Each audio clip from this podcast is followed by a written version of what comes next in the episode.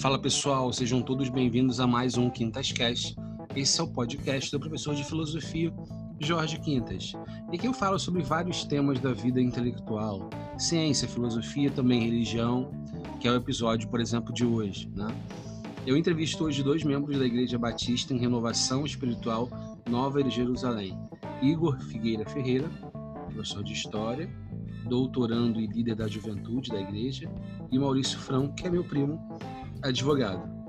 A gente fala um pouco sobre a relação da igreja evangélica em geral, batista em particular, com outras tradições espirituais. Também debate um pouco sobre ateísmo, qual é a mensagem que o cristianismo pode trazer para os dias de hoje. E essa série que eu estou fazendo de várias entrevistas sobre religião, fiz uma entrevista com o padre Abel, vou fazer também sobre outros, outras tradições religiosas, além do cristianismo, inclusive algumas mais é, menos conhecidas, né? Ela tem como objetivo, pessoal, criar um, um, debate entre as religiões. Isso é muito importante. Isso é para a gente construir uma democracia sólida, né? É importante a gente debater e praticar a tolerância religiosa num mundo que a gente vive, em que existe uma perda cada vez maior de sentido, né? o próprio discurso perdeu sentido. O que, que a tradição religiosa pode trazer como uma contribuição? Para a gente pensar a nós mesmos.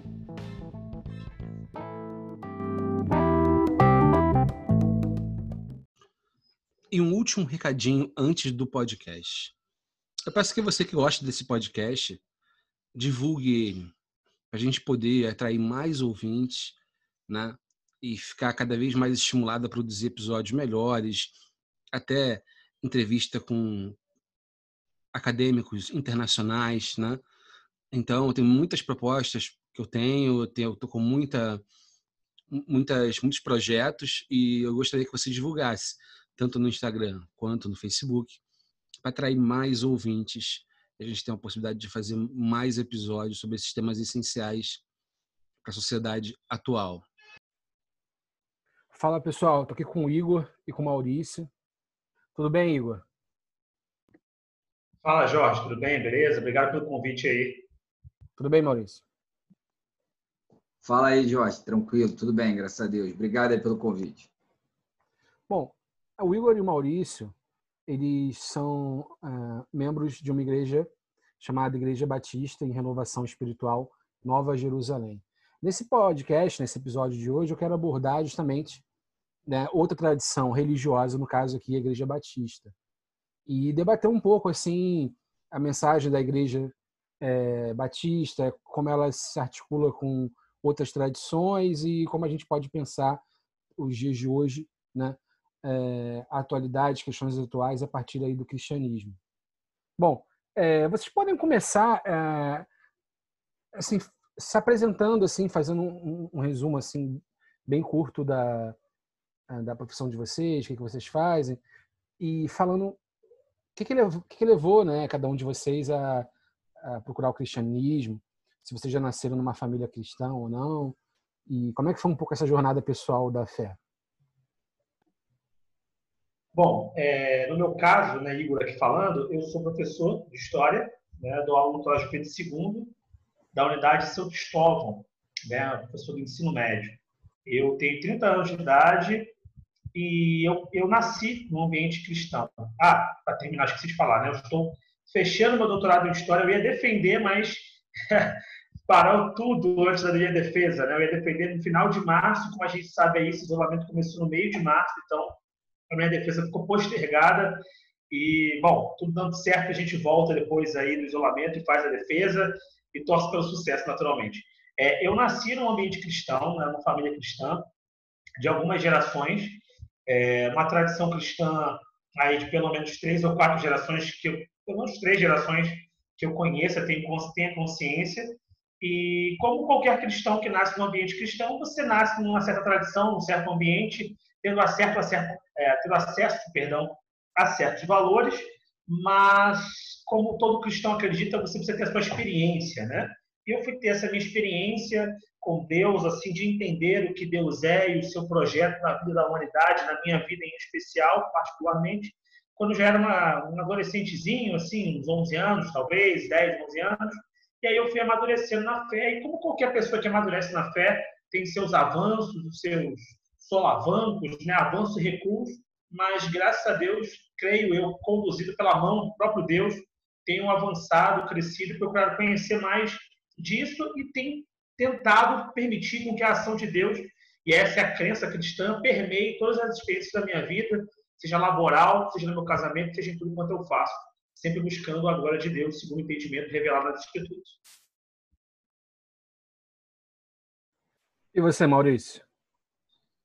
Bom, é, me apresentando novamente, né, Maurício, né, conforme o, o Jorge falou, é, eu sou advogado, eu tenho um escritório, FN Assessoria Jurídica, trabalho é, 90% com a parte previdenciária. E, na verdade, pós-graduado em processo civil também. E, na verdade, a minha caminhada cristã ela começou de uma maneira um tanto quanto diferente da do Igor, né? bastante, totalmente oposta, digamos assim. É, eu, na verdade, eu era inicialmente eu me, me intitulava católico, como acho que a maioria dos brasileiros que na verdade não tem uma religião definida e era assim que eu me enquadrava, não não frequentava a igreja, achava a liturgia um tanto quanto monótona para mim. É um pouco e... como o Flamengo, né? Se você parar pensar, quem não gosta muito de futebol fala que é Flamengo, né? Só uma provocaçãozinha aqui básica. Não, não, não. Então, quem, não, não, quem não tem religião fala que é católico. Flamengo é uma outra questão para para outro podcast, porque senão aí você, a gente vai ficar aqui horas e horas e horas só falando da glória do Flamengo e aí não vai dar muito certo, não. Para você, obviamente. É, mas voltando aqui a, ao raciocínio, então, quando eu parei de frequentar essa liturgia da Igreja Católica, né, onde eu fiz primeira comunhão, e ali eu encerrei muito novo a minha caminhada ali na Igreja Católica, eu fiquei, digamos assim, como um barco à deriva, né, sendo empurrado por toda sorte de doutrinas religiosas que vinham e, obviamente, atendiam os meus anseios. Até que então eu comecei a, a frequentar determinados lugares que eu não vou expor muito aqui, né, vejo que esse é o propósito. E aí eu comecei a me envolver com o ocultismo, comecei a estudar magia, comecei a estudar alguns autores específicos sobre isso e acabei entrando no satanismo, onde eu fiquei durante 10 anos. Até que eu tive uma experiência muito marcante com, com Deus, um encontro verdadeiro com Deus. E o que seria um encontro verdadeiro com Deus? Bom, eu iria morrer e Deus me resgatou naquele momento e eu sabia que aquilo não era nada do que eu buscava.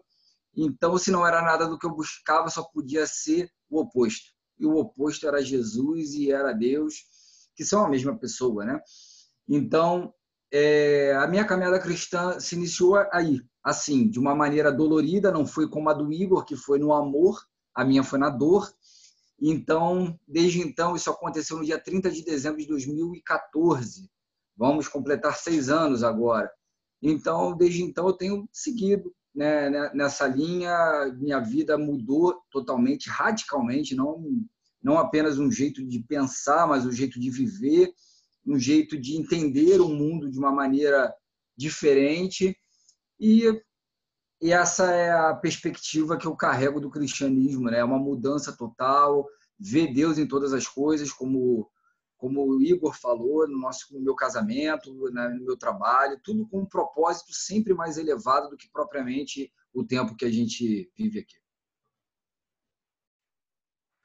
Bom, eu quero começar perguntando sobre essa experiência da fé que vocês descreveram. Aí achei interessante é, essa expressão que o Maurício usou aí, que, que, que ele não foi no amor, mas no, no, no, sofrimento, né? Que aproximou do cristianismo e tal. É, muitas pessoas que têm uma religião descrevem um momento subjetivo de experiência de fé, geralmente relacionados a ao que elas passam na vida delas, um fato da vida delas, né? um momento ruim da vida delas e uma experiência de fé. É... O que, que vocês acham? E no caso da pessoa não ter essa experiência, o que vocês pensam disso? Porque como é que vocês veem a pessoa que não tem fé? Porque eu, fico, eu sempre tenho, tive essa curiosidade, né? É, porque, afinal de contas, é, quem acredita em Deus, é, sei lá, batista ou católico, qualquer tradição que seja, é, para essas pessoas, o Deus faz parte do dia a dia delas. É uma coisa pres muito presente, né? presente como o céu e a terra. Mas, por exemplo, se você não acredita em Deus, ele é totalmente não presente. Quer dizer, você não vive a sua vida. Então, o que, que vocês pensam sobre a não crença, né? Essa, essa experiência da não crença e como vocês podem, é, como a gente pode criar uma ponte com aquelas pessoas que não acreditam, né? Bom, é boa pergunta. É, a experiência da não crença me parece uma experiência muito historicizável. Né? Vou aproveitar aqui a, a minha seara, que é a história, porque se a gente procura, por exemplo, no mundo antigo, é, mesmo no mundo medieval e moderno, a gente encontra a experiência de fé ela atravessando todos os fenômenos da vida comum. E aí a gente percebe só uma tendência recente é, dessa mudança, né? talvez no século XVIII para cá, com o advento do racionalismo e essa crença excessiva no poder explicativo da ciência. Então, é como se a ciência desse conta de todas as realidades, explicasse tudo aquilo que, que nos cerca. No entanto, eu acredito que a ciência ela é primordial para explicar muita coisa. Ela é, ela é uma ferramenta fundamental, mas ela não consegue dar sentido à existência. Né? E eu acho que aí entra o aspecto da fé, da capacidade do humano, né, que nós, como um ser completamente diferente dos demais, de olhar para as coisas e ver para além das coisas e conseguir refletir sobre a própria existência e o sentido da existência, diferentemente de todos os animais. Então, se a ciência ela serve para a gente para explicar certos fenômenos, como eles funcionam, como a diversidade existe, certas leis, certas dimensões mecânicas, por outro lado, a ciência não é capaz de dar aquilo que o homem precisa, que é sentido, né? que é telos. Então, na ausência de sentido, eu acho que a filosofia, e no caso a teologia também, né, que é o ramo da filosofia, ou vice-versa, a filosofia como ramo da teologia, procuram dar sentido a essa existência humana. Então, acredito que o homem, por si só, enquanto ser pensante, quando ele olha ao seu, ao seu redor, ele procura dar sentido às coisas entender esse universo no qual está inserido. Eu acho que até nesse sentido o apóstolo Paulo fala na carta aos Romanos que todos os homens são inexcusáveis diante de Deus. Ou seja, os homens que rejeitam a Deus, e rejeitam a revelação de Deus, eles são inexcusáveis, eles são indesculpáveis. Porque mesmo aqueles que nunca ouviram falar de Jesus Cristo, por exemplo, eles tiveram a oportunidade, embora não tivessem a oportunidade da revelação específica, tiveram a oportunidade da revelação geral do Criador. E essa revelação geral está tanto na natureza que nos cerca, que não é obra das mãos do homem, portanto tem que ser obra não de um mero acaso, mas de uma de um, de, uma, de um sentido maior, né? de um produtor maior, há uma razão cosmológica, uma organização ao redor. Então, mesmo que o indivíduo não domine esse repertório intelectual aqui que a gente está mencionando, ele consegue ver que há algo para além dele, e, portanto, um criador de todas as coisas, e ao olhar para dentro de si, uma vez que existe um certo senso, e isso está dentro da crença judaico-cristã, né? existe uma moral absoluta, um certo senso de certo ou errado, que todos os seres trazem consigo e que meio que suplanta certas subjetividades culturais. Então, lá no fundo, o homem sabe que existe algum certo senso de direção que ele deve seguir. No entanto, o apóstolo Paulo diz que os homens rejeitam a verdadeira revelação, embora reconheçam que haja um Criador. E esse fenômeno de negar esse Criador, eu vejo como algo muito mais recente, por esse apego excessivo à ciência, que, a meu ver, é uma atitude muito mais cientificista do que, na verdade, científica, uma vez que a ciência ela explica muito, mas ela nunca se propôs, né, não é da sua seara, não está dentro dos seus interesses explicar todas as coisas e dar um sentido pleno para a vida. Quem o faz, na verdade, está suplantando o limite da ciência. É assim que eu vejo a situação, basicamente, o cenário geral. Maurício, você gostaria de complementar, botar um outro aspecto? É, primeiramente, assim, o que o Igor falou, ele é perfeito, eu vejo isso pontual, a gente acho que já conversou isso diversas vezes, né? E uma coisa assim que me chama muita atenção é que em algum momento a gente busca de fato na nossa vida, em algum momento a gente vai buscar um sentido para a nossa existência. Isso para mim eu acho que é inerente ao ser humano. É, alguns talvez mais cedo, outros mais tarde. E aí até repetindo um pouco a experiência que eu tive, eu lembro que quando mais jovem, eu não me preocupava em relação ao, ao, ao motivo pelo qual existia ou então o que, qual era a missão, o que, faria, o que fazia aqui. Não era algo uma, uma preocupação, mas ao longo do, do de, de anos isso começou a me inculcar, comecei a questionar e comecei a buscar justamente isso. E busquei em muitos lugares e acabei encontrando isso no cristianismo. E uma coisa assim que eu vejo assim o apóstolo Paulo é, também fala, que eu vejo que também está lá na primeira carta dele aos Coríntios, está é, tá no capítulo 15, no verso 19, que ele fala o seguinte: Se esperamos em Cristo só nessa vida, somos os mais miseráveis de todos os homens.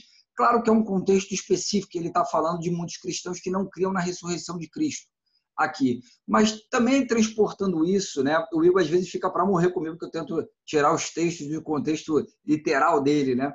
Mas é, se nós transportarmos isso para a nossa realidade, a gente pode ver que se a, gente, se a gente esperar apenas tudo dessa vida, nossa, é algo tão vazio, é algo tão rápido, é algo tão efêmero, que não é possível isso. Eu não consigo acreditar nisso. Obviamente que eu vejo que muitas pessoas hoje em dia é um, uma fonte de intelectualismo, né? um chamado intelectualismo, o fato de ser ateu. Né? Isso a pessoa já é ateu. Então, ela, entre aspas, ela já carrega consigo um, um pseudo-intelecto apenas pela nomenclatura de, de, do ateu. E eu vejo que isso, na verdade, muitas vezes pode ser uma simples e, e, e, e, mero inconformismo com uma realidade que ela não quer para si e não aceita. No sentido de que eu, não, eu, quero, eu sou dono da minha própria vida e eu faço o que eu quiser. Então eu não preciso de um Deus para me dizer o que, que eu tenho que fazer, quais as regras morais em que eu devo me pautar. E aí a gente acaba voltando um pouco para o que o Igor falou, quando ele fala que até aquele homem que não ouviu falar de Jesus, ele carrega como se fosse um código genético dele entre o que é certo e o que não é. Como, por exemplo, matar, não matar, algo do gênero, mas trair, não trair. Muitos lugares que não conhecem Cristo, nunca ouviram falar de Jesus, mas tem esse código de conduta. Então, é algo que a gente pode colocar inerente. No direito, a gente chamaria o direito natural, algo que não foi positivado ainda, mas que já existia, por, por ser inerente ao homem.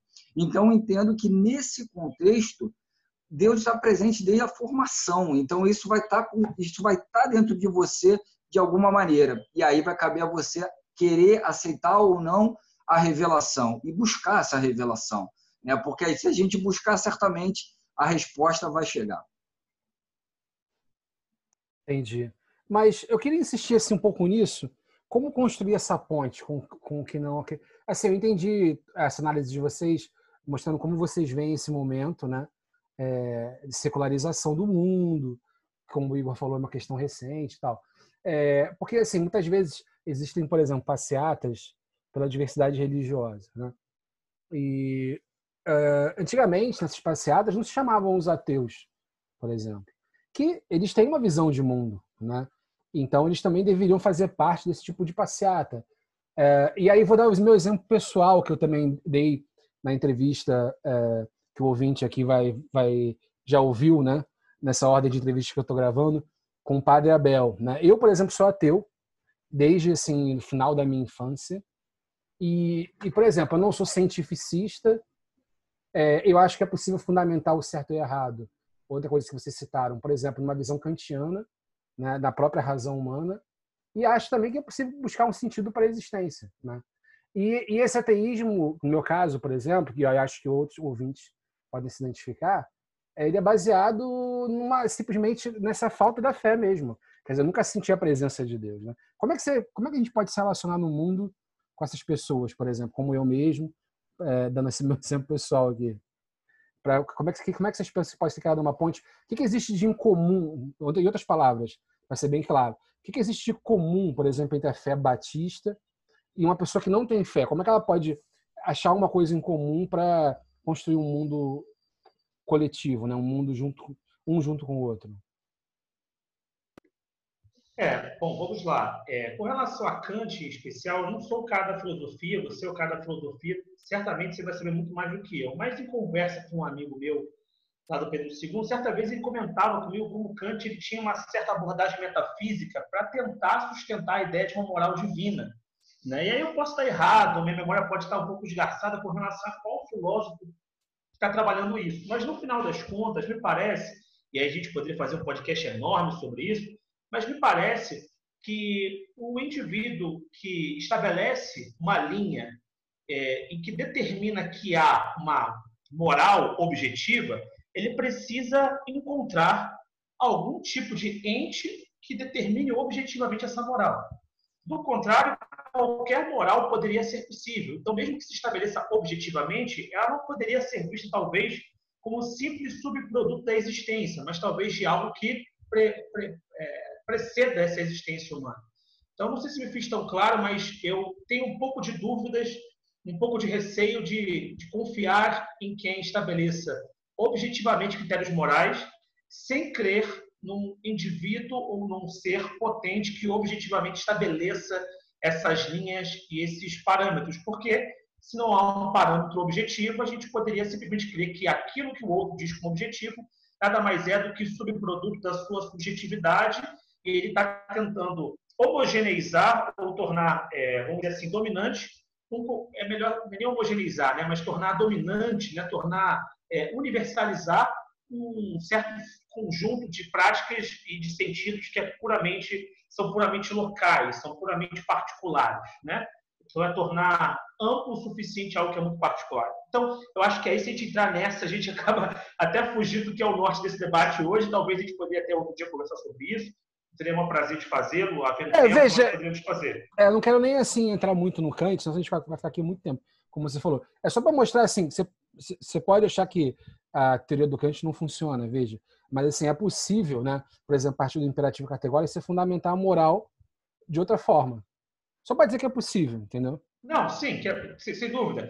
Mas, assim, sem dúvida que é possível na concepção de alguém. Eu estou afirmando basicamente a minha concepção aqui, e eu tenho dúvida se esse imperativo categórico do Kant ele é desprovido da crença é, divina em algum grau. Isso que eu estou te falando, porque eu não me recordo muito bem dessa conversa, então posso estar selecionando de modo equivocado o filósofo. Mas, se me recordo, o próprio Kant, em algum sentido, se ancora num aspecto divino para poder fazê-lo. Mas posso estar equivocado e depois você pode me corrigir à vontade aí se eu estiver. Mas eu, eu tenho dificuldades com afirmações objetivas e eternas de coisas que são simplesmente locais e pontuais. Então, acredito que uma necessidade de uma moralidade absoluta ela exige um certo ser absoluto e pessoal, né? E por isso minha crença em Deus. Agora, com relação a alcançar as pessoas e a conversar com as pessoas, e a questão dos ateus, eu acho que tem uma outra dimensão específica aí, porque pensando no Brasil, na verdade, para mim, a grande dificuldade não está no diálogo, não está apenas no diálogo com os ateus. Eu acho que o diálogo religioso no Brasil é muito tensionado de um modo geral. Né? Eu acho que ele é sempre tensionado, porque a gente estabeleceu isso como marca de tensionamento. Talvez e muito provavelmente pela nossa própria formação colonizadora, né, em que a gente viu é, um certo modelo sendo imputado em detrimento de outros, uma certa construção narrativa com relação a outras perspectivas religiosas e também uma espécie de, de ranço recente dos segmentos que rejeitam as doutrinas cristãs, porque embora as pessoas não sejam cristãs, é inevitável que a nossa sociedade, que o Ocidente, ele é fundado num certo tipo de prática, de pensamento e de estruturação judaico-cristã. Então, isso também gera um certo grau de tensionamento, sobretudo entre os mais jovens, que assim que aparentemente percebem isso né, e se dão conta dessa realidade, rebelam-se ou tentam rebelar contra o sistema que está estabelecido. Mas também entendo que há muitos cristãos que, não sabendo responder às angústias alheias, não conseguindo conversar, não se fazem compreensíveis, não conseguem estabelecer um bom diálogo. Acredito que o grande problema, portanto, nesse caso, está em não conseguir dialogar com o diferente, embora se tenha, sim, é, posições muito bem estabelecidas de cada um. E isso é possível, ter uma posição muito bem estabelecida e dialogar com os demais. Com relação aos ateus, a não participação nas passeatas de, de, de, de diversidade, eles até podem participar. É claro que podem participar, mas a questão é: será que estão preocupados? Se estiverem preocupados, eu acho que ninguém vai perguntar para eles se eles têm uma carteirinha de religiosos para poder participar. A passeata é aberta, é pública, e qualquer um pode integrá-la. Ah, porque não são convidados? Não precisa de convite. O convite é feito para quem quer apoiar a diversidade religiosa. Qualquer um que assim deseja pode participar e pode adentrar. Ninguém será impedido de o fazer. Agora, bem da verdade também, há um certo segmento de ateus que não respondem pelo todo, e a gente sempre tem que tomar cuidado com isso, que são um pouco rançosos, rancorosos e veem a religião em si, enquanto instituição, como um problema e não simplesmente como uma possibilidade outra para alguém e que satisfaz outros desejos. Não, vê como um problema e, portanto, como um problema, ontologicamente como um problema, aquilo tem que ser dizimado, abolido da realidade. É claro que em posições teológicas e até posições políticas, há certos grupos que são mais radicalizados que outros. E isso acontece tanto no campo político, quando alguém, por exemplo, propõe mais intervenção do Estado, o outro quer acabar de vez com o Estado e o outro quer acabar de vez com a burguesia, por exemplo, então, você tem posições mais radicalizadas ali para além dos moderados, e assim também na religião. Pessoas mais radicalizadas que entendem que muitas vezes é uma demolição completa, uma reconstrução, ou seja, tem um certo quê revolucionário na forma de lidar. Percebo que muitas pessoas que são ate é, ateístas têm esse caminho, enquanto muitas outras não. Vivem completamente bem, conseguem conversar, porém rejeitam a ideia de uma divindade. Eu acho que tem um pouco disso também. Agora, é claro, eu não quero atribuir essa responsabilidade unicamente aos ateus. Essa responsabilidade é coletiva, atinge a todos nós, cristãos, não cristãos, religiosos e não religiosos. A gente precisa, para uma sociedade funcionar, para que ela tenha um bom diálogo, também propor e conseguir fazer alcançar e o nosso pensamento ser acessível. Acho que nem muita, não muita gente está disposta a fazer isso, ou até tem muita gente, mas como a gente percebe muita violência e polarização atual no nosso país, isso acaba ficando diluído no meio desse cenário de pensão. É, vamos lá, é, complementando até a resposta do Igor e começando é, respondendo pelo final a sua pergunta, quando você faz como nos relacionarmos, né? Eu vejo que há algumas maneiras de, de, de manter esse relacionamento, né? É, a primeira delas é o conhecimento. Essa é, é o que eu vejo, é, o, é um dos pontos, é um dos pilares. Né? Eu vejo três pilares. Esse é o primeiro, que é o conhecimento. Porque geralmente, quando a pessoa não tem conhecimento, independentemente, aqui eu estou falando se é cristã ou se não é cristã, se é ateu, se não é ateu, se é, é de alguma outra religião, ela tende a ser agressiva. Quando ela está sendo confrontada, os seus argumentos, ela não tem o que bater. Então, ela tende a ser agressiva. Isso aí é uma defesa, geralmente, que muitas pessoas utilizam é, para não para fugir do debate não por medo, mas por, por falta de conhecimento mesmo. Então, acho que é o primeiro ponto aí é o conhecimento das partes para ter um convívio harmonioso. O segundo é a tolerância, né? Porque você pode também ter o conhecimento e não por isso ser tolerante. A gente tem visto aí muitas pessoas com conhecimento, mas com sem nenhum tipo de tolerância.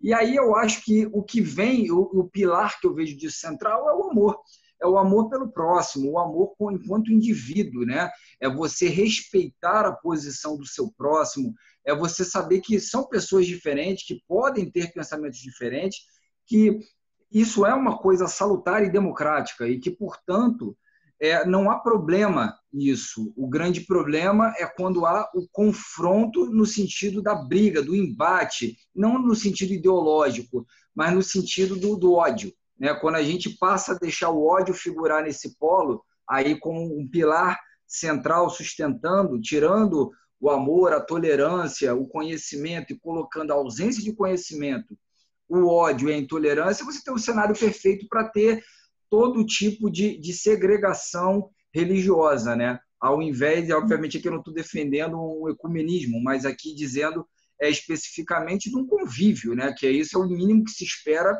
numa sociedade civilizada. Penso assim, do ponto de vista de manifestação em passeatas dos ateus, creio que, conforme o Igor falou, tem que, tem que também saber se há interesse neles nisso, né? Porque, obviamente, quando a gente vai para a Constituição e a gente fala da liberdade religiosa, se a gente interpretar isso de uma maneira também é, é, que, a não, que a não opção por, por ter uma religião, no sentido eu quero ser um ateu, também é uma possibilidade de escolha. E isso aí tem, obviamente, tem a ver também com a liberdade de, de expressão. A pessoa se expressa no sentido de não desejar Deus. Então, ela não é religio... não tem uma religião, não é religiosa. E isso tudo a gente vai para o pilar central, né? que é a dignidade da pessoa humana. Então, entendo que qualquer indivíduo ele pode participar de, de, de, de, manifestações, e aí tem que ver também o interesse em cada indivíduo se manifestar dessa forma. Porque, por exemplo, eu sou um cristão e eu sempre achei insuportável essas manifestações, é, independentemente de ser ou não cristão, porque até quando não era, também achava um saco essas manifestações, mas respeito quem, quem gosta e quem tem o desejo de, de se expressar, de achar que está vendo um tipo de perseguição religiosa, o que deve ser combatido, frise isso deve ser combatido por cristãos e por não cristãos, independentemente se quem persegue é cristão ou é ateu ou é espírita ou qualquer outra denominação religiosa. Mas a intolerância e, a não, e, a, e o não respeito pela liberdade do, do próximo enquanto indivíduo da sua expressão e da sua manifestação religiosa deve, deve e precisa ser combatida, sem dúvida alguma, por todos nós. Jorge, vou aproveitar aqui rapidinho essa fala do Maurício, só para fazer um, um, comentário que eu acho que pode ser bacana para quem está ouvindo a gente também. Beleza. É o seguinte, é, porque a gente está tá falando aqui, pode às vezes ficar muito no campo da, da abstração, né? A gente está falando de tipos ideais, de, pô, ideologicamente isso, aquilo. Mas vou dar um exemplo concreto, né? Eu sou um educador, então assim, eu preciso estar pensando nisso no dia a dia, né? para que não fique parecendo aquela conversa, o pessoal ouvir, pô, os caras falam, falam um monte de elaboração, mas não praticam. Né? Eu vou dar um exemplo prático aqui, alguns exemplos práticos. Né? Como educador e professor de história, eu preciso estar preocupado com isso e sobretudo a questão também da liberdade religiosa no Brasil, da violência, porque eu trabalho numa escola que é muito diversa, com Pedro II. Então nós temos pessoas de todas as matrizes religiosas possíveis que você pode imaginar. Nós temos pessoas com é, trajetórias políticas e, e, e, pessoais diferentes, com visões políticas diferentes, embora a mídia atual ela queira homogeneizar o Pedro II, né, e criar um certo estigma em torno da escola, é, ela é escola muito diversa, né? os professores têm tradições biológicas diferentes, é, os alunos têm, têm orientações políticas, sexuais, é, realidades econômicas distintas, enfim, é um colégio completamente diverso. E eu preciso trabalhar esse tema lá, porque a escola é o lugar onde a pedagogia acontece. Né? É a instituição que tem por responsabilidade ministrar o saber de algum modo. Né? Alguns saberes que até são legitimamente reconhecidos pela sociedade, são reconhecidos como legítimos. Então, a gente precisa trabalhar isso de um modo mais lúdico, claro, possível, naqueles anos em que nós temos a convivência dos alunos conosco. E eu tenho um trabalho lá que é o chamado Muito Além de Wakanda, que é um trabalho sobre ensino de história da África, baseado na Lei 10.639 de 2003. E é um trabalho que fala sobre é, a África, pensando a África para além da escravidão, porque, infelizmente, quando a gente pensa em África, a gente pensa muito no motor escravista do Brasil. Embora essa seja uma realidade verdadeira, nós não queremos eliminar isso, ignorar esse fato, eu acho interessante a gente ampliar nossas noções sobre África para que a gente compreenda que, de fato, existe experiência histórica na África, agência histórica, pessoas, vidas, reinos, territórios, coisas acontecendo para além desse universo específico da escravidão. E os alunos, eles trazem dentro, a gente cria um museu na escola, tá? A gente, ao longo do ano, vai produzindo um museu e no final do ano nós fazemos visitas guiadas nesse projeto, que é muito bacana, que é um museu dentro do corredor da escola. E a gente tem uma parte sobre religião.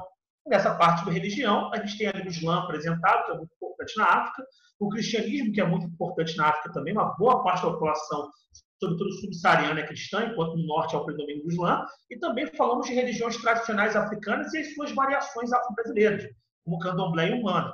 Eu poderia muito bem, por exemplo, como professor cristão, ou pelas minhas convicções, falar, não, eu não quero que isso aconteça, mas pelo contrário, porque exatamente eu entendo que nós precisamos usar o espaço da escola para debater isso, é que eu proponho que nós o façamos. Teve uma aluna minha, de tradição religiosa afro-brasileira, que fez uma imagem de Ansan gigante para poder demonstrar é, um orixá. E eu falei, ótimo, vamos colocar aqui na, no corredor. Porque, na verdade, ali é um espaço de saber. Então, ali a gente não está militando, a gente não está brigando para poder impor, ou no sentido de convencer da nossa visão religiosa. Nós estamos apresentando o que está acontecendo, como a sociedade incorpora aquilo. Agora, ao mesmo tempo, eu falo para os meus alunos, e a gente precisa sempre entender isso, que não existe sagrado incontestável. Eu acho que todo terreno ideológico ele pode ser contestado. Eu acho legítimo uma pessoa contestar a minha cristandade, assim como eu acho importante eu ter o direito de contestar visões de alguém. Até porque, se eu sou cristão, é porque eu sou não uma série, de outras, uma série de outras coisas.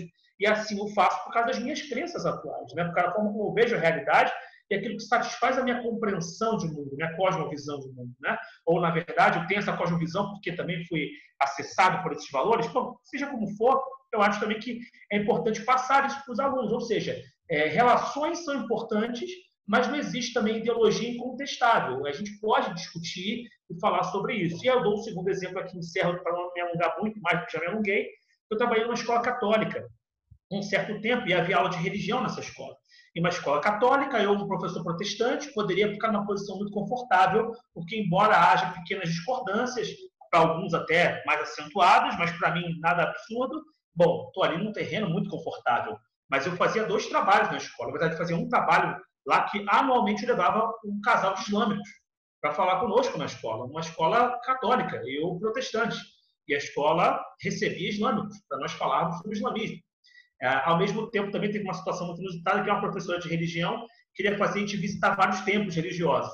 E ela colocou os templos, e os templos eram um templo presbiteriano, portanto protestante, um templo católico, que a própria escola tinha, é, um templo é, judaico, né, uma sinagoga, e tinha mais algum, uma mesquita. Eu falei assim, vem cá, nós podemos encaixar aqui um, um, um terreiro, um lugar de candomblé? E eu nunca fui num lugar de candomblé, mas como é uma experiência escolar, aí é uma outra proposta. Ela ficou um pouco injuriada e, inclusive, no projeto eu arrolei a ideia de que os alunos têm a liberdade da religião e da não religião. A escola precisa fornecer para os alunos isso. Eles têm liberdade de ter uma religião e de não ter. O projeto não foi para frente, né? porque a professora ela não achou que seria uma boa ideia. Mas só para poder mostrar que a dimensão prática também tem que acompanhar isso. Agora, note, se você me perguntar que eu entendo é, a visão de mundo do candomblé, ou da umbanda, ou do budismo, ou de outras religiões ou filosofias, né? que não são religiões, mas filosofias. Se eu acho que elas outras são suficientes, eu direi que não. Mas isso não vai me impedir de produzir, em termos práticos, uma pedagogia que me permita acessar esses outros mundos e dialogar com essas outras pessoas. Então, só para poder mostrar que é preciso ir além do debate, do discurso e botar uma praxis, de fato, efetiva no cotidiano.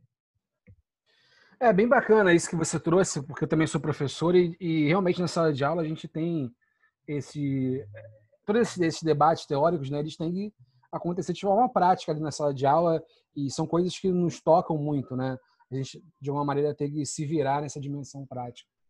É, eu quero continuar agora na nesse aspecto, digamos, mais social da religião. Eu juro que eu vou fazer uma pergunta mais teológica depois, tá?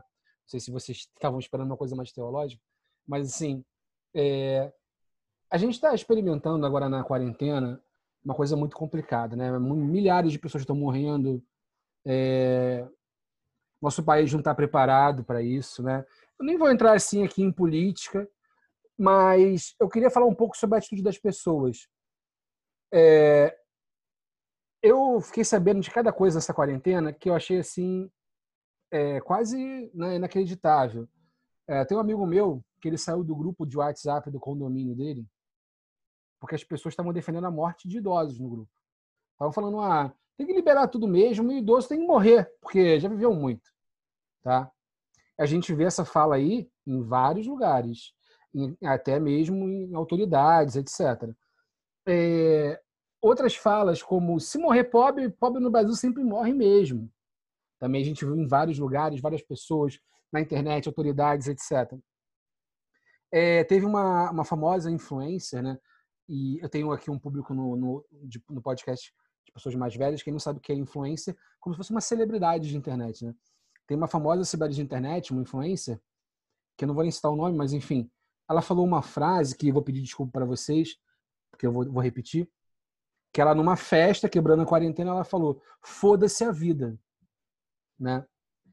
Como é que é a tradição religiosa de vocês, da Igreja Batista, que ela pode trazer assim para pensar essas pessoas, esse processo que a gente está vivendo, cada vez mais banaliza a vida, é, cada vez mais, cada vez menos as pessoas se preocupam com as outras, o egoísmo exacerbado. O que, que vocês acham que vocês podem assim trazer da tradição de vocês é, para tentar levantar, levantar a gente, tentar ter uma esperança sair dessa, dessa coisa? É, eu acho que o Maurício trouxe a chave explicativa. Né? O evangelho ele é amor. É claro que nós cremos também que o amor de Deus ele vem acompanhado de um juízo, porque o nosso Deus, nós cremos nisso, ele tem uma atitude perante o pecado também. Então, nós cremos que o juízo de Deus está também sobre toda criatura. Mas o juízo de Deus, entendemos, também é resultado do seu próprio amor, porque ele não deixa a injustiça é, estar é, permanente. Né? Embora haja o mal no mundo, haverá um momento onde todas as coisas serão resolvidas diante do Criador. Essa é a nossa fé. Mas eu acho que na relação interpessoal, que é o centro da sua pergunta, né? Eu aproveitei para dar um pequeno gancho teológico, mas é, eu acho que a questão da relação interpessoal, a, a, chave do amor é multiplicativa. Acho que o Maurício tratou disso muito bem, né? Porque se a gente olha o outro pelo viés do amor, e não é aceitação de qualquer coisa, não é isso? Mas olhamos o outro entendendo que o outro também é imago Dei, e é isso que o cristianismo defende, né? que todos somos imagem e semelhança de Deus, né? então, conforme a palavra diz, né? que Deus, é, homem e mulher, os criou, né? imagem e semelhança de Deus. Nós entendemos que quando olhamos para o outro, olhamos para uma criatura feita à imagem de Deus, com potencialidades dadas por Deus. Então, se todos são imagem de Deus, eu preciso entender que quando eu firo alguém, quando eu ofendo alguém, quando eu mostro insensibilidade, eu estou mostrando insensibilidade também ao Criador que deu vida àquela pessoa. Então, acho que isso acontece porque está, como a própria, aí na nossa tradição né, cristã, o amor de muitos está se esfriando. Né? Então, se o amor se esfria, nós ficamos insensíveis. E se ficamos insensíveis, nós abrimos a porteira para todo tipo de maldade. Eu acho que isso tem acontecido no nosso meio. Né? As pessoas estão muito sem sensibilidade. Isso é uma insensibilidade absurda. Imagina, ah, vai morrer mesmo, vai isso, vai aquilo. Uma coisa é se discutir de modo maduro o que se pode fazer, o que se deve fazer, como se organizar. Eu vejo muita gente tentando discutir de modo maduro. Né? Alguém que fala, poxa, mas a questão da economia, mas a questão da vida, mais os hospitais. Aí é um cobertor curto, né? Não há solução fácil. Agora, esse tipo de fala tão dura e ofensiva realmente é de uma despreocupação muito grande. A gente vê isso no cenário cotidiano, né? Quando a gente vê opressões de toda sorte sendo mantidas no nosso cotidiano, opressões, violências contra a mulher, violência contra a mulher aumentando, casos de racismo estrutural visíveis na nossa sociedade. Eu acho que tudo isso é um pouco do fenômeno do esfriamento do amor. É a forma como eu entendo. É, olha, eu acho essa questão é um tema muito atual, né? Que a gente está vivendo isso agora. É, primeiramente, assim, ainda bem, graças a Deus, eu não tenho contato com, com pessoas que falam essas coisas, apesar de, obviamente, a gente tomar conhecimento, né? Mas o contato, ainda bem que eu não tenho com esse tipo de pessoa, é, até porque eu teria que amar essa pessoa assim, né? Mas certamente não conviveria, não conviveria com ela. Mas no, nesse sentido específico que está sendo colocado, eu eu penso que a gente tem que entender muito bem também que a gente, o mundo ocidental, ele é um mundo materialista, ele é um mundo individualista, ele é um mundo humanista. Ele coloca as pessoas em primeiro plano. E a igreja, e obviamente aqui que eu também estou generalizando, né? É, também é, ela é composta por indivíduos que estão dentro desse contexto. Então é óbvio que muitas vezes essa cultura ela acaba sendo inserida de uma maneira geral dentro da igreja por muitos. Então a gente não pode achar que a igreja está livre desse tipo de comportamento de pessoas individualistas preocupadas com eu. Ah, eu preciso ganhar dinheiro, então eu tenho que trabalhar. Dane-se o idoso que não precisa trabalhar. Dane-se o pobre, porque isso aí não representa nada para o Estado. E, obviamente, quando ele fala isso, ele está falando que não representa nada para ele mesmo. Né? Então, assim como o idoso, né, muitas vezes, exceto se for o seu avô, às vezes nem sendo, né, mas muitas vezes se é alguém próximo, tá, cria-se uma exceção. Então, nesse contexto, eu vejo que a, a, a gente precisa de cada vez mais, cada vez mais, criar um elo, um, um elo de amor, um elo de tolerância com as pessoas, porque a gente está vivendo um momento onde não me agrada, vai contra o meu interesse, então tem que ser simplesmente banido, tem que ser tolhido, tem que ser dizimado, sepultado. E isso a gente não pode aceitar, não só aqui como cristãos ou não cristãos, mas como brasileiro de um modo geral, né? como pessoas humanas, como enquanto indivíduos, enquanto seres pensantes, nós temos que combater isso de uma maneira veemente e não simplesmente aceitar qualquer argumento porque vai nos, nos agradar. E eu vejo que, do ponto de vista da igreja, de um modo geral, óbvio, não sou porta-voz da igreja, mas eu tenho visto é, uma, uma, certa, uma certa luta contra esse tipo de pensamento. Eu tenho visto as pessoas pregando é, uma solidariedade, pregando é, um distanciamento é, social, claro, repito, não, a gente não pode falar que são todos, a gente vê também, no caso, pastores incentivando a volta dos cultos de qualquer maneira, sem os mínimos cuidados. Até antes do decreto do Crivella, que foi na, no dia 25 de maio, na segunda-feira, havia, havia lugares onde não, não se fecharam os templos. Então, isso para mim é uma ausência de preocupação, na minha concepção. É, mas, de qualquer maneira, é, a gente tem acompanhado uma preocupação em não expor o próximo, uma preocupação de de não, de não tentar disseminar esse vírus ainda maior. Infelizmente, quem tem esse tipo de pensamento, seja uma pessoa que influencia no meio digital, uma celebridade lá no YouTube, ou, ou, ou um político, ele, na verdade, ele já tinha esse pensamento, ele só está ocupando o cargo que ele tem para disseminar o ódio dele, o egoísmo dele, a falta de debate dele, e aí a gente volta para os pilares, né? Conhecimento, tolerância e amor, né? E, o, e o, obviamente o oposto disso, né? Intolerância, o ódio e, e, e ausência de conhecimento. Então não tem não tem muito como a gente dissociar isso da, do, da nossa vida de uma maneira geral, porque se a gente for esperar que as pessoas tenham consciência, tenham uma, um, um senso de coletividade, eu vejo que isso não existe e não vai existir tão cedo. Entendi. É, eu quero perguntar agora sobre o preconceito contra os evangélicos, né? É, é uma coisa que não é tão debatida, eu penso, assim, né? Mas é, é existe muito esse preconceito, né? Muita gente acha que todo evangélico é burro, ou é fanático, ou dá o dinheiro para o pastor. E, e até o Igor falou numa resposta sobre o ressentimento que alguns ateus podem ter. Essa palavra é muito interessante para a gente pensar os dias de hoje, né? A gente vive dias de ressentimento de todos com todos, né? É, eu mesmo, é, na entrevista que eu fiz com o padre Abel, que o ouvinte aqui já, já ouviu, quem não ouviu, confere lá, falei que eu fui católico na infância, né? E depois criei um certo ressentimento com a igreja católica e depois eu fui superando, né? Muita parte da filosofia, porque na filosofia não existe assim esse tipo de coisa. Né? Tem vários autores católicos que são muito bons, evangélicos também, etc. E, e aí, assim, é, certo ressentimento é até compreensível, vai, porque, por exemplo, é, existem igrejas que fazem campanha contra o aborto, por exemplo. Uma pessoa, uma militante, vamos supor, que defende o direito da mulher a abortar, é muito difícil para ela ver esse tipo de coisa e tal. Muitas vezes ela quer, que a igreja mude de opinião e concorde com ela, o que não vai acontecer e tudo bem, porque cada um tem direito à sua opinião sobre o que for, né? É, ou não é nem uma opinião só, mas uma doutrina, enfim. Como é que vocês veem esse preconceito contra o evangélico? Vocês podem, de repente, falar alguma coisa que vocês sofreram? E como a gente superar esse ressentimento, tá? Apaziguar um pouco esse ressentimento?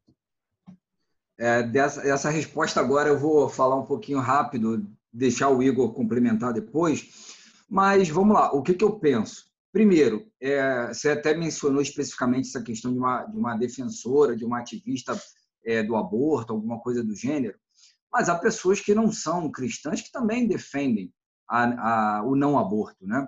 a, prática, a, não, a não prática do aborto. Então, na verdade, eu vejo que isso vai muito da ignorância também, porque não necessariamente você precisa ser um cristão para defender a vida.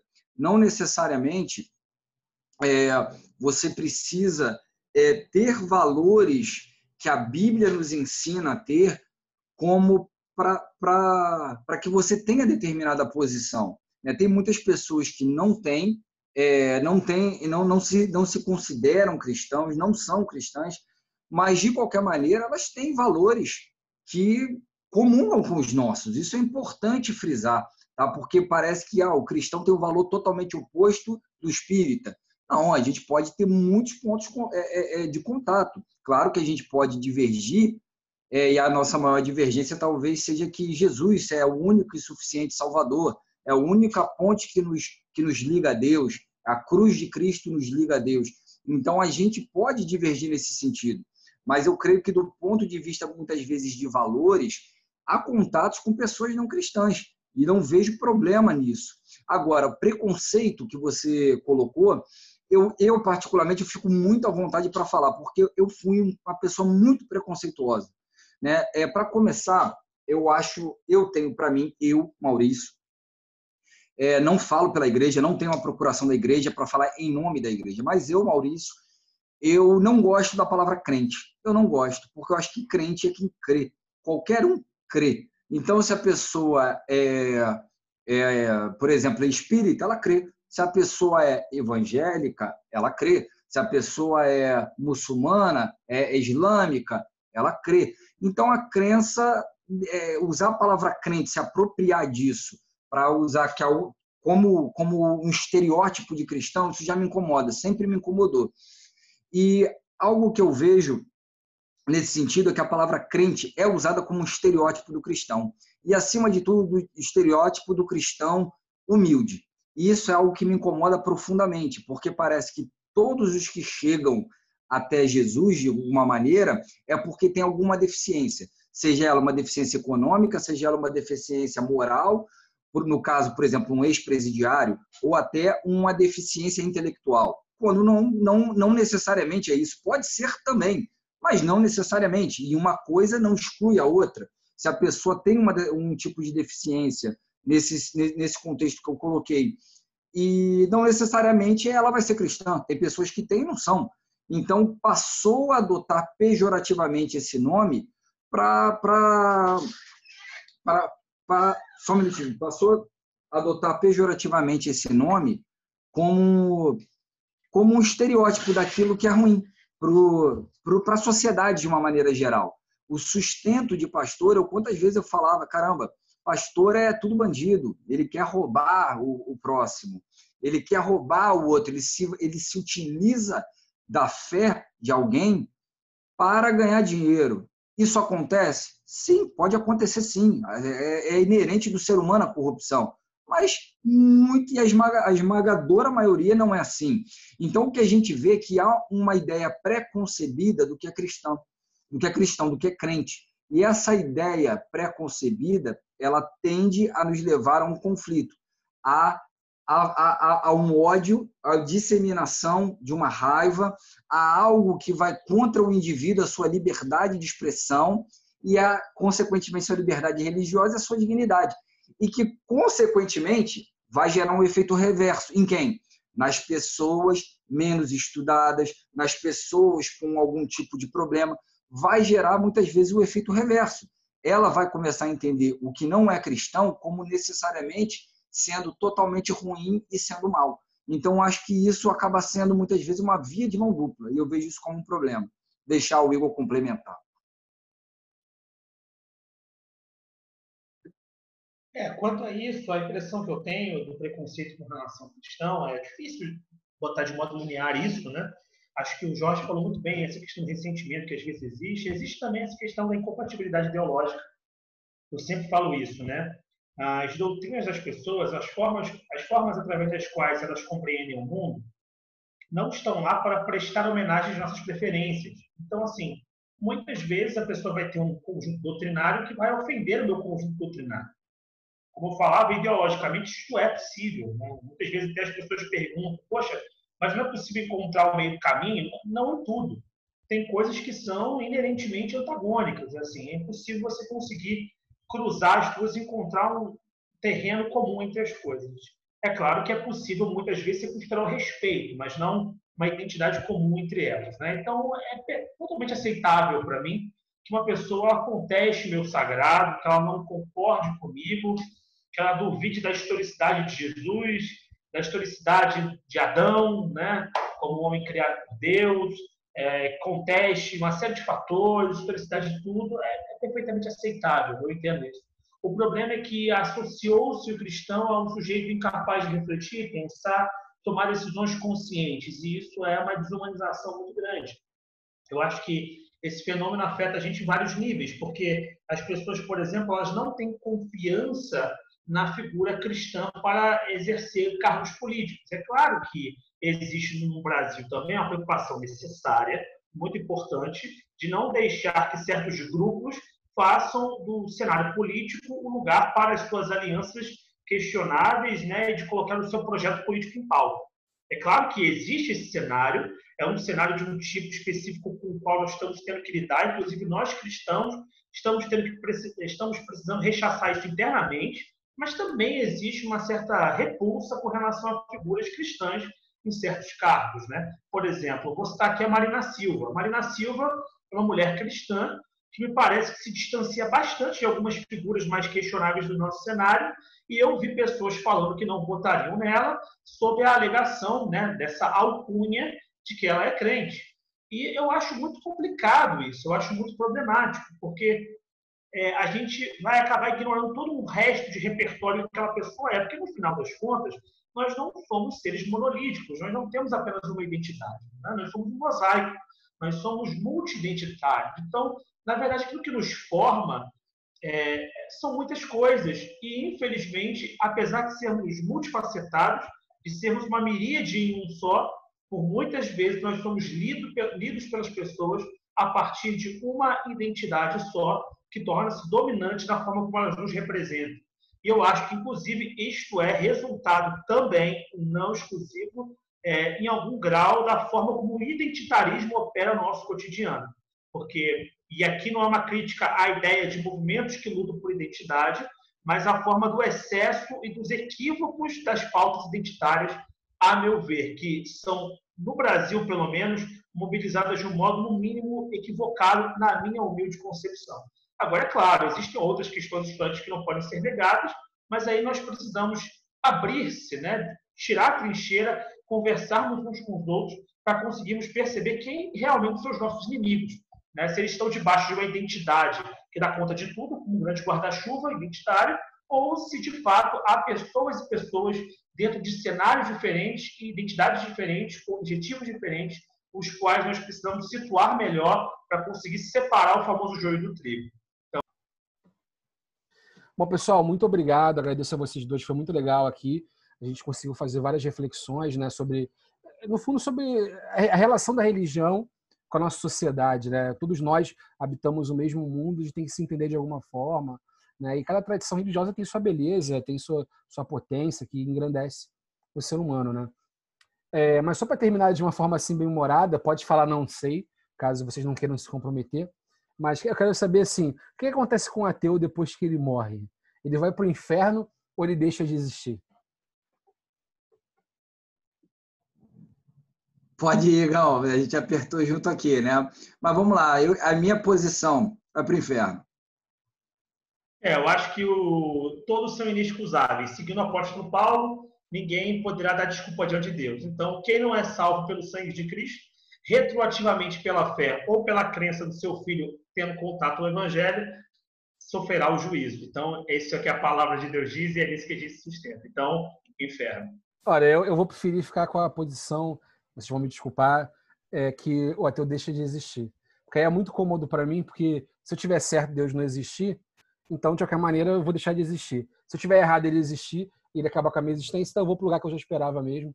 Tá ótimo para mim. Bom, pessoal, é, muito obrigado a vocês dois. Foi ótimo, a gente pode fazer outras edições. Tem muita coisa para debater. Vocês podem deixar um recadinho final aí, se vocês quiserem. Bom, é, primeiro agradecer aí o convite. Obrigado aí pela participação. É sempre prazer estar é, tá aí contigo, né? Para quem não sabe, o Jorge é meu primo. E, e também com o Igor, né? Meu líder lá na igreja. Meu líder também, porque eu sou jovem, né? Obviamente. E então é meu líder também. Então sempre muito enriquecedor o, as, as conversas, né? Eu aprendo bastante com os dois. É, o recado final que eu quero deixar para todos aqui é apenas pautem a sua vida é, social, pautem a sua vida moral, pautem a sua vida é, interpessoal sempre é, no amor.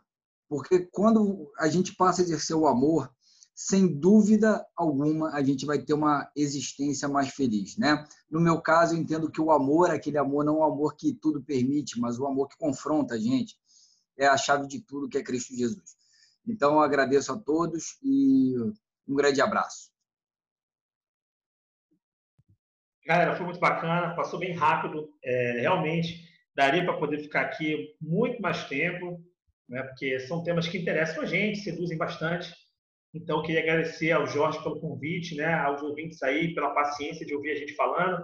Eu sei que às vezes eu falo longamente, espero não tê-los enfadado. E se Deus quiser, talvez em uma outra oportunidade, falar sobre mais temas, conversar sobre mais coisas. Para mim é sempre um prazer falar de todos esses assuntos. É, como recado final, é, além do agradecimento, eu queria reforçar a necessidade da gente, como sociedade, se abrir esse debate, né? Constituir essa coisa de que se religião, política é, futebol não se discute. Eu acho que é o contrário, eu acho que é o que a gente mais precisa discutir, conversar, porque talvez seja, sejam os pontos onde nós tenhamos mais problemas a serem resolvidos na nossa sociedade, né? Por exemplo, o Jorge já começou falando mal do Flamengo aqui no, podcast, equivocadíssimo, né? e também temos essas questões importantes, né? Da religião, da política, tem que conversar, gente precisa se abrir e debater. É, espero que todos possam conviver bem, entender as diferenças mas, é claro, eu me mantenho na minha fé em Cristo e entendo que ela é necessária porque se Cristo morreu e ressuscitou pelos meus pecados, e assim ele afirma, assim eu preciso crer no meu coração que há algo para ser resolvido. Né? Se Jesus fala a verdade, então, e ele é o caminho, a verdade e a vida, eu preciso rever quem eu sou, e essa é a minha crença. Independentemente da sua crença, você possa revisar o seu coração, porque eu sempre falo, a gente não pode chegar a Deus só por essas deficiências ou problemas morais cotidianos, mas porque há um problema dentro do nosso coração que eu entendo que só Jesus pode resolver. Mas, independentemente da sua crença, eu espero que esses dias de isolamento passem para você, que as coisas possam voltar ao normal. E se algum dia você me encontrar na rua, ia lá, era o Igor do podcast, pode me dar um abraço, que eu vou ter um grande prazer de te dar um abraço também. E se Deus quiser, algum dia poder dar um grande abraço no Jorge, e em breve no Maurício também, que é quem eu já conheço pessoalmente, mas no Jorge é quem certamente irei conhecer em algum momento. Grande abraço a todos e muito obrigado pela atenção. É, só um adendo aqui, se eu tenho que rebater uma coisa aqui do Igor, eu Cara, acho que, tá diz que a gente tem que discutir tudo, né? Exceto futebol, porque o Flamengo está em outro patamar. Bom, com essa eu acho que eu vou preferir para o inferno, até porque eu lembrei que, que os filósofos também estão no inferno, segundo Dante, né? Segundo certa leitura de Dante. Mas valeu, galera. abração. Valeu. Valeu, valeu. Abraço.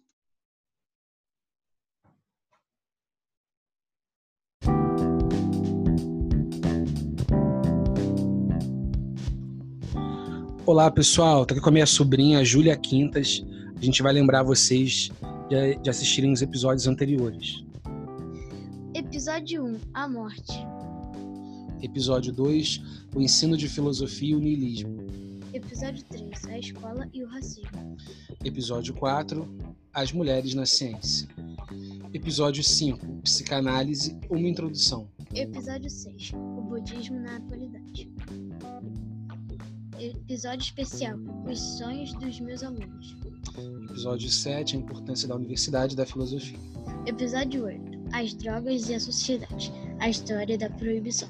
Episódio extras, a das drogas e sociedade, literatura e cocaína. Episódio 9, a Igreja Católica e o Humanismo. Escutem esses episódios porque é muito importante aprender coisas novas. Tchau!